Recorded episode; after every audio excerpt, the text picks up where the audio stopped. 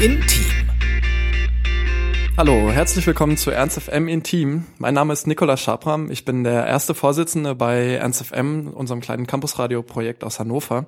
Wie ihr wisst, steuern wir gerade ziemlich schnell auf den Sendestart zu. Und um euch schon mal so ein bisschen anzuheizen, will ich in dieser Sendereihe gerne einen kleinen Einblick in Ernst FM geben und euch schon mal so ein bisschen warm machen für das, was so in den nächsten Monaten kommt. Und dafür möchte ich mit einigen ähm, zentralen Köpfen von Ernst FM sprechen und ein bisschen über ihre Aufgaben ähm, mich austauschen mit ihnen und Deswegen habe ich als meinen ersten Studiogast hier Matthias Holz bei mir. Das ist eines der Gründungsmitglieder von Ernst FM, das zentrale Gründungsmitglied eigentlich. Und ja, Matthias, ähm, wer bist du eigentlich? Stell dich mal kurz vor und sag mal, was hast du eigentlich mit Radio und mit Ernst FM am Hut? Ja, Hallo Nico. Ähm, ja, Matthias Holz, du hast mich schon vorgestellt.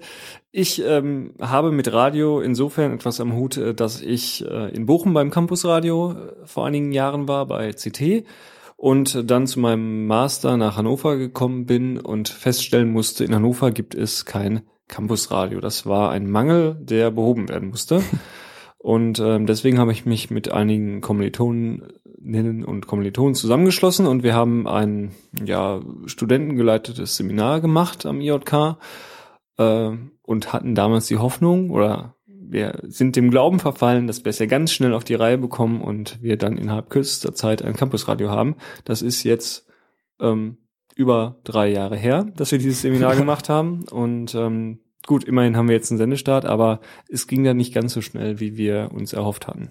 Was, was waren denn so die, die ersten Aufgaben im ersten Jahr? Also was habt ihr da so gemacht und ja, ja also im ersten Jahr äh, war viel von der Arbeit eigentlich, dass wir uns erstmal so ein bisschen selbst finden. Was wollen wir eigentlich machen?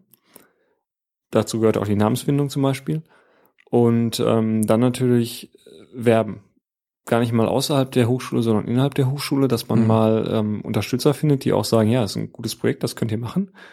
Und dann beginnt im Prinzip, ähm, das klingt jetzt relativ simpel alles, aber ist es gar nicht, weil man muss den Leuten ja erstmal klar machen, man meint das wirklich ernst, was man hier vorhat ähm, weil wenn die Leute einem das nicht glauben, dann kann man direkt wieder einpacken. Und zum anderen ähm, fängt es dann halt an, dass man sich um das ganze Organisatorische kümmern muss. Also hm. in welcher Form wollen wir eigentlich dieses Campusradio organisieren? Ähm, wer soll es dann im Endeffekt leiten? Wer soll es bezahlen? Und ähm, ja, da gehören dann auch dann im Endeffekt so lustige Geschichten wie Vereinsgründungen hinzu und ähm, das ist alles recht langwierig gewesen. Ja. Also ich bin ja erst so Ende 2012 davor äh, dazu gekommen, so ins gemachte Nest eigentlich. Da gab es schon den Verein.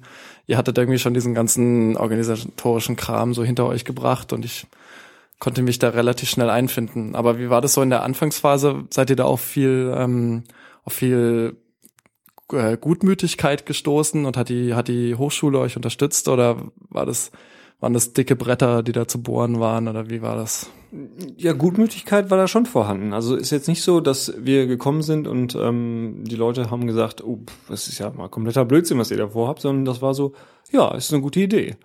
Aber verbunden eben auch, nicht unbedingt immer ausgesprochen, dann liefert doch mal, dann zeigt doch mal, dass ihr es ernst meint. Ja. Und das ist dann halt das Problem, was ich dann meinte, oder nicht das Problem, aber äh, dann denkt man halt drüber nach und überlegt sich, gut, wir müssen irgendwo anfangen und wir können schlecht damit anfangen, dass wir sagen, oh, wir haben ganz viele tolle Ideen, um irgendwie ein Programm zu gestalten, sondern wir müssen erstmal anfangen, wie stellen wir uns auf, ja.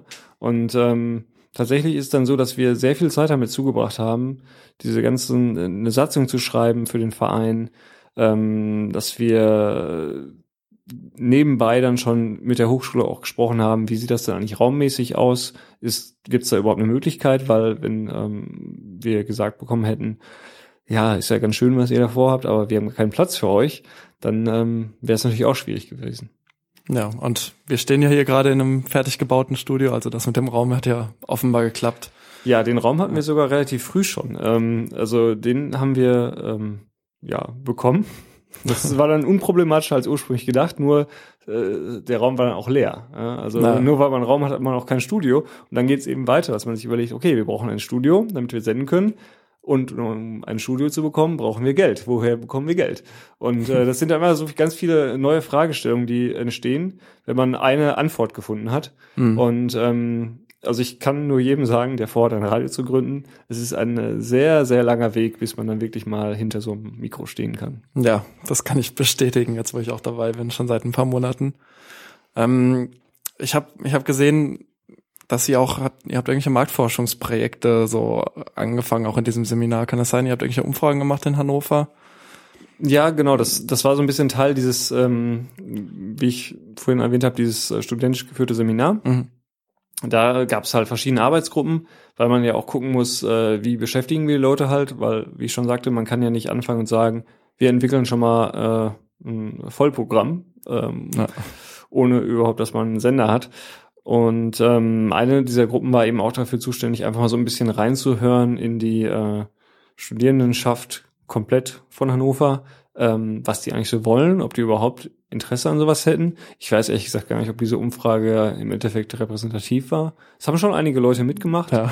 Ähm, äh, das war im Nachhinein war es eine Spielerei, wobei damals war es gar nicht so unwichtig für uns, weil wir da zumindest gemerkt haben, wir sind nicht die Einzigen, die sowas ganz cool fänden. Mhm. Ähm, das war, glaube ich, so ein bisschen die Hauptbotschaft, die wir mitgenommen haben. Und zum anderen hat man natürlich auch schon so ein paar Hinweise bekommen, was würden die Leute denn, wenn sie ein Campusradio in Hannover hätten, eigentlich hören. Und äh, ich glaube, diese Ideen, die schwirren ja auch immer noch so ein bisschen auch im Raum rum ja. oder wurden auch wiederum aufgegriffen. Und ähm, naja, zum anderen ist es natürlich so, dass IJK ist ja bekannt für seine exzellente Forschung, vor allem genau. für seine, für seine ähm, Studien. Und ähm, da lag es natürlich nahe, auch so eine Umfrage zu machen. Mhm. Äh, einfach äh, so ein bisschen spielerischer, natürlich nicht ernsthafter wie in anderen Seminaren. Und ähm, ja, das war eigentlich der ganze Hintergrund. Mhm. Und war damals schon so eine inhaltliche Zielsetzung, war das schon gesetzt oder hattet ihr generell irgendwie einen Plan, so das wollen wir, so wie andere machen, hier wollen wir irgendwie neue Ideen verwirklichen? Gab es da irgendwelche konkreten Pläne oder wie sah das damals aus? Ja, man hatte natürlich äh, schon gewisse Vorstellungen. Es gab einige Leute in diesem ursprünglichen Seminar, die auch schon Radioerfahrung hatten. Und ähm, die wussten natürlich auch, was sie wollen oder was sie auch, auch was sie nicht wollen. Was wir alle nicht wollten, das ist halt, das kann man relativ leicht sagen, ohne dass ich jetzt jemand auf den Schlips treten möchte, ähm, dass man äh, ein Radio macht, das es in dieser Form in Hannover schon gibt.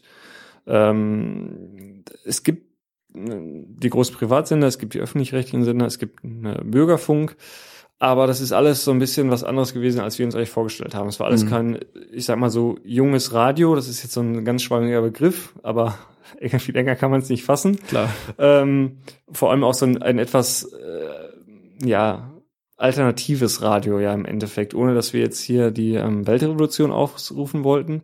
Aber wer schon mal ein Campusradio gehört hat, egal wo in Deutschland, ich glaube, es ist durchaus überall recht ähnlich, ähm, kann sich jetzt so ein bisschen vorstellen, äh, was uns auch damals ähm, durch den Kopf ging. Und ähm, feste Vorgaben in dem Sinne hatten wir aber natürlich nicht, weil wie gesagt, wir haben natürlich schon ein bisschen rumgesponnen, haben uns überlegt, auch oh, wir könnten dann Sonnensendung machen, wir könnten eine Sonnensendung machen. Ja. Manche Ideen davon haben sich sogar bis in die Gegenwart gehalten. Ähm, Knisterstunde zum Beispiel. das ist das Plattenspielerformat von Matthias Holz, das ich ihm jetzt vor dem Mikro ankündigen werde, damit es auch unbedingt machen muss. ja, genau. Dieses äh, zum Beispiel, äh, aber das war natürlich Spinnerei, weil wir waren ja. noch weit davon entfernt. Und es war jetzt auch nicht so, dass wir dann äh, uns per se verschlossen hätten, weil uns ja auch allen klar war, wir sind nur noch begrenzt in Hannover. Ja. Zu dem Jahr hatten äh, viele Leute, die in diesem Seminar saßen, auch schon die Hälfte ihres Masterstudiums zum Beispiel rum oder waren jetzt, hatten nur noch ein Jahr auch in ihrem Bachelor oder sowas. Ähm, das heißt, es war ja absehbar, irgendwann sind die Leute weg, es kommen neue hinzu im Optimalfall. Und äh, wenn jemand Neues kommt, dann bringt er natürlich auch neue Vorstellungen mit. Deswegen so fest so kann man das dann gar nicht. Man muss ja. natürlich eine gewisse äh, Leitlinie haben, der man auch folgt. Ähm, aber die ist, denke ich, ähm, so wie sich mir das jetzt alles darstellt, auch so umgesetzt worden, wie es damals in unserem Sinne war. Oder wird es hoffentlich sein bis Oktober? Ja. Aber das hat man, hat man ja auch gemerkt, so als ihr also, also ihr seid ja Ende 2012 zu uns ins Seminar gekommen, hier Fritzi Buhns damals, und ähm, hat das Projekt vorgestellt und da habt ihr uns so sehr überzeugt, dass ihr immer eben fast den ganzen Jahrgang akquiriert habt eigentlich für dieses Projekt. Und ähm, ja, also von daher glaube ich, dass das ja auch ganz soliden Beinen steht und dass wirklich jetzt ziemlich viele Leute sind, die sich da ziemlich aktiv beteiligen. Und ähm, dementsprechend hoffe ich, dass es auch weitergeht. Wenn ihr oder wenn wir irgendwann mal nicht mehr an der Uni sind und du, du arbeitest da jetzt schon, magst du mal kurz erzählen, wo du jetzt arbeitest? Nein, mag ich nicht. Okay, magst du nicht. Aber, aber ähm, spielt also, auch keine Rolle. Also der, der, der Punkt ist ja, ähm, du hast, wenn du so ein Projekt machst, äh, wie gesagt, wir sind ja damals recht blauäugig dran gegangen und haben ähm, diese absurde Vorstellung gehabt, in ein paar Monaten haben wir ein äh, Radio. Ähm, dann hat sich relativ schnell herausgestellt, nein, so wird das nicht laufen.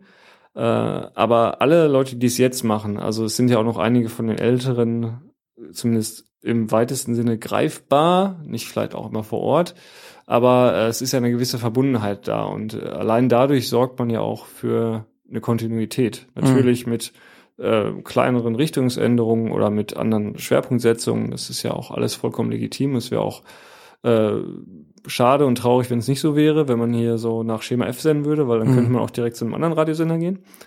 Ähm, von daher ist das äh, alles ganz gut und ähm, für mich ist eigentlich relativ klar, wenn äh, ich die Möglichkeit habe und meine Dienste benötigt werden, dann werde ich natürlich immer äh, auch hier helfen, wo ich kann. Aber aus der aktiven Programmplanung, aus der Detailplanung werde ich mich äh, zurückhalten, weil ich äh, bin kein der, der Mann für die großen strategischen Fragen. Nein, nein, nein, ich bin ich bin kein Student mehr und ähm, es ist dann auch äh, mittlerweile äh, viel mehr eigentlich fast euer Baby, als dass es unser Baby war, zumindest was äh, die Inhalte betrifft. Und ähm, ich äh, begleite das alles sehr wohlwollend und das trifft, glaube ich, auch noch auf ein paar andere der Gründungsmitglieder zu. Ja, die sind ja noch größtenteils alle im Boot. Aber ähm, es war jetzt viel Vergangenheit, aber was glaubst du so, wie, wie sieht's denn aus so in drei Jahren? Ernst FM, wie viele Mitglieder werden wir haben? Wer wird uns hören? Wo werden wir zu hören sein? Was glaubst du denn? Ach, ja, schön. Zukunft. Äh, wie ich ja schon herausgestellt habe, bin ich nicht, bin ich nicht so gut darin, äh, vorauszuschauen, äh, realistisch vorauszuschauen. Ähm, äh, ja, Mitgliederzahlen, das hängt halt viel davon ab, ähm, inwieweit man sich an den Hochschulen äh, in Hannover öffnet, beziehungsweise auf was für eine Resonanz man dann da auch stößt, wenn man mhm. sich öffnet. Ähm, das ist aber, glaube ich, auch gar nicht mal so der Faktor, weil äh, wahrscheinlich wäre das Redaktionsteam jetzt schon groß genug, um da ausreichend Programm zu machen, aber es ist ja auch immer schön, wenn da noch so ein paar andere Einflüsse mhm. reinkommen und nicht, und nicht nur von einem Standort. Ja. Ähm, zu hören sein, nehme ich an, das Internet wird in den nächsten drei Jahren nicht abgeschafft. Äh, was sich darüber hinaus ergibt, bleibt mal abzuwarten. Ähm, ich sag mal so, der analoge oder ja, der klassische Radioempfang wird ja hoffentlich dann in ein paar Jahren endlich mal ausgestorben sein. ähm, die Kurzwelle. Mhm mal gucken, ob dann das Digitalradio tatsächlich mal die hohen Erwartungen erfüllen kann, die es äh, mal geweckt hat. Aber da würde ich jetzt ehrlich gesagt noch gar nicht so drauf hinzielen. Also äh, wenn ich eins gelernt habe in diesem ganzen Prozess, dann man sollte immer nur relativ kurzfristig nach vorne schauen und nicht unbedingt ähm, über mehrere Jahre hinweg. Genau. Und ich glaube, wir schauen kurzfristig auf den Sendestart hin und ähm, damit danke ich dir auch schon für diese kurzen Worte zu deiner Aufgabe bei 1FM. Und ähm, euch Hörer können wir hoffentlich zur nächsten Episode wieder ähm, begrüßen, dann mit Joachim Haupt über seine Aufgabe im Kuratorium. Vielen Dank. Danke.